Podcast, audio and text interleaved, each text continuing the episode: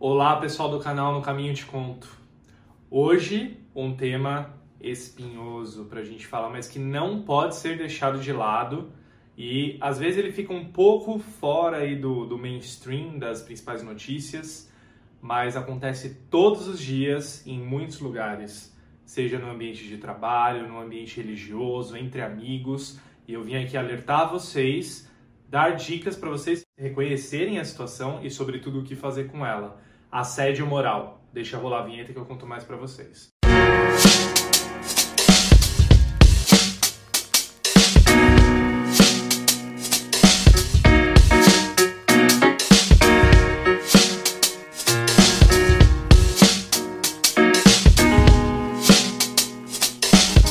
Bom, gente, como dito aí antes da vinheta rodar, o tópico desse vídeo é o assédio moral. A gente sabe que existem outros assédios, como físico, sexual, mas optei por falar do assédio moral porque ele é o que ele é o pai, eu diria, de todos os outros assédios.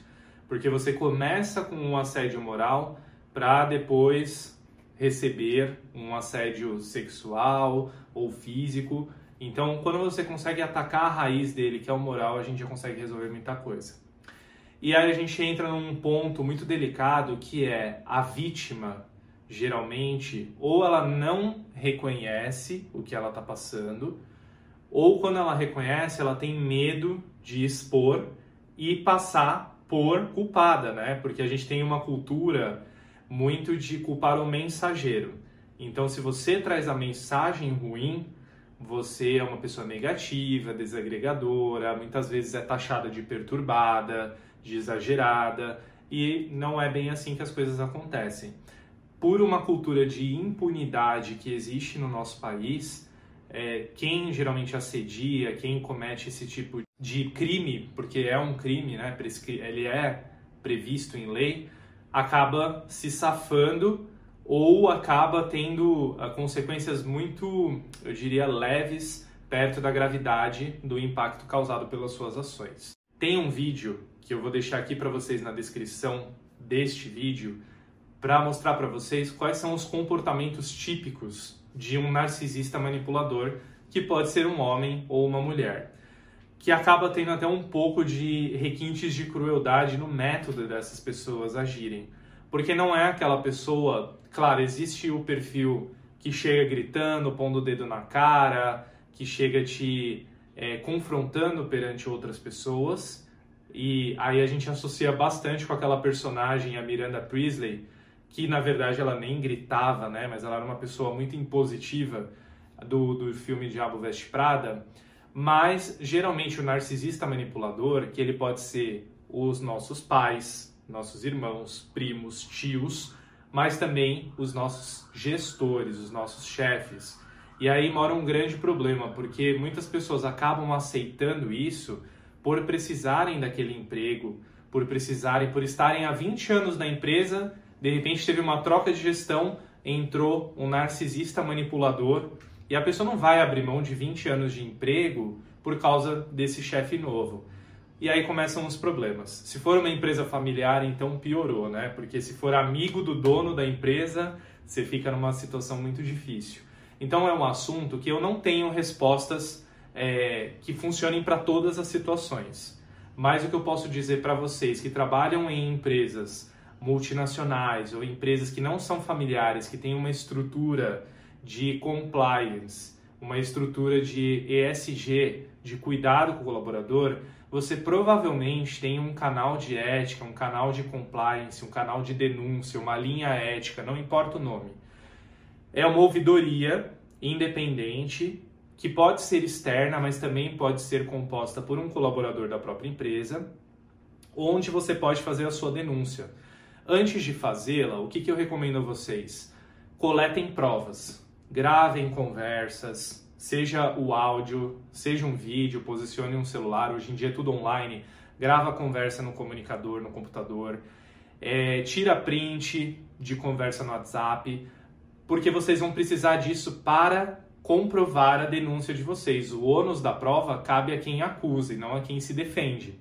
Então, para ter consistência, para de fato vocês conseguirem buscar uma reparação e até uma punição a essa pessoa, e a gente precisa parar com esse negócio de, ah, eu não quero prejudicar. Não, não é prejudicar, é fazer as coisas serem colocadas nos seus devidos lugares. Se a pessoa tem que ser mandada embora, é um problema dela. Ela não devia ter assediado ninguém antes. E, sobretudo, se você não quer fazer só por você, pense nos outros. Pense que você está ajudando outras pessoas a não sofrerem tanto na mão dessas pessoas que são manipuladoras e até futuros profissionais que podem cair nas mãos deles. Não é um problema seu se ele tem um problema psicológico, se é patológico, se é familiar, isso não cabe a você. A gente tem essa mania de querer ter pena desse tipo de, de pessoas que tem esse tipo de comportamento e não cabe a nós termos pena a gente tem que se proteger, tem que ter um ambiente saudável para todos. E você tem responsabilidade em contribuir com isso. Se não é você o alvo direto do assédio, mas se você está testemunhando, presenciando e você não toma nenhuma ação por medo de se prejudicar ou por medo de que ah, vai sobrar para mim, não é comigo. Então eu vou falar de novo desse vídeo da semana passada que eu publiquei aqui. É na omissão dos bons que os maus prosperam. Se você está presenciando situações de assédio, ofereça suporte emocional, mas também de ação para a pessoa que está sendo assediada. Fulano, vamos denunciar no canal de ética, de compliance, é, no mínimo, prepare provas, porque a empresa que coloca uma pessoa dessa como gestora de pessoas, ela tem sim responsabilidade moral e civil em cima do comportamento desses gestores. Ela tem que dar treinamento para essas pessoas, mas, sobretudo, ela tem que acompanhar para ver se essas pessoas não estão poluindo o ambiente emocionalmente falando, se elas não estão negativando o ambiente, criando uma estrutura tóxica e destruidora de saúdes mentais. Então, gente, usem as estruturas, coloquem sim a boca no trombone.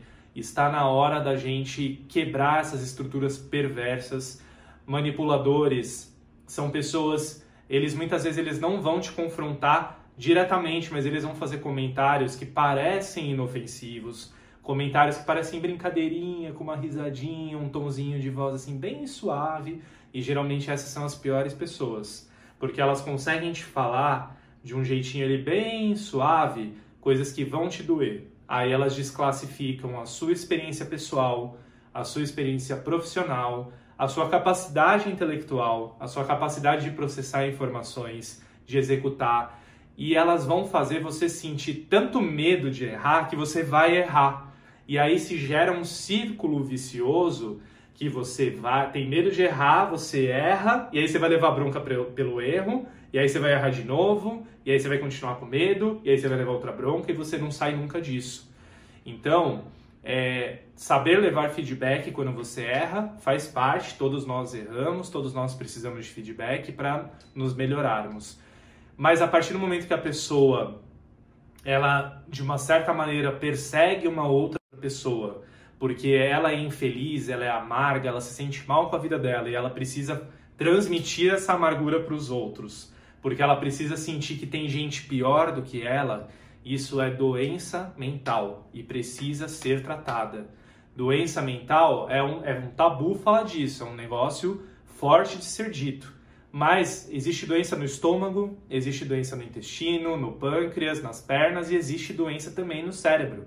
E existem pessoas que precisam de tratamento para isso. Só que não pode custar a saúde mental de um outro grupo de pessoas por causa de uma pessoa não tratada, não curada e não resolvida. Então, você que é empresário, você que acompanha um caso de assédio, se manifeste, se posicione para que essa prática perversa não prossiga, até porque um dia ela pode atingir ou a você mesmo ou a uma pessoa que você ame, tá certo? Vamos todos tornar nossos ambientes de trabalho, nossos ambientes de convivência mais sadios, mais produtivos e mais felizes. É para isso que esse vídeo está sendo gravado. Peço a vocês que me ajudem que essa mensagem chegue a mais pessoas, conscientize mais pessoas se analise também. Eu acho que em todos os momentos a gente pode se olhar. Será que em algum momento eu não fui manipulador? Eu não estou usando das minhas emoções, dos meus sentimentos para obter vantagens, para direcionar uma pessoa numa direção que seja importante para mim? Eu acho que é legal também a gente ter essa autocrítica, essa autoanálise para percebermos se a gente não está usando é, de momentos, de uma capacidade de influência, é uma linha muito tênue, né? A capacidade de, de influenciar, de persuadir pessoas e não é, manipulá-las a nosso favor. Tomem muito cuidado com isso. Acho que é importante um auto exercício de todos nós, uma auto observação para a gente não cair no mesmo erro que pessoas que fazem isso por patologia e até mesmo por prazer, tá certo? Se inscrevam no meu canal, por favor, compartilhem, ativem o sininho, mandem esse vídeo para muitas pessoas, porque eu tenho certeza que tem muita gente precisando ouvir o que eu falei aqui, precisando de encorajamento, precisando de um consolo, que estão sendo assediadas e acham que estão loucas, que não é nada disso, essas pessoas manipuladoras fazem os outros se sentirem loucos, fazem eles se questionarem, se sentirem culpados e não, você não é culpado, você não é louco nem errado. Você muito provavelmente está sendo manipulado por uma pessoa que é expert nisso, tá bom?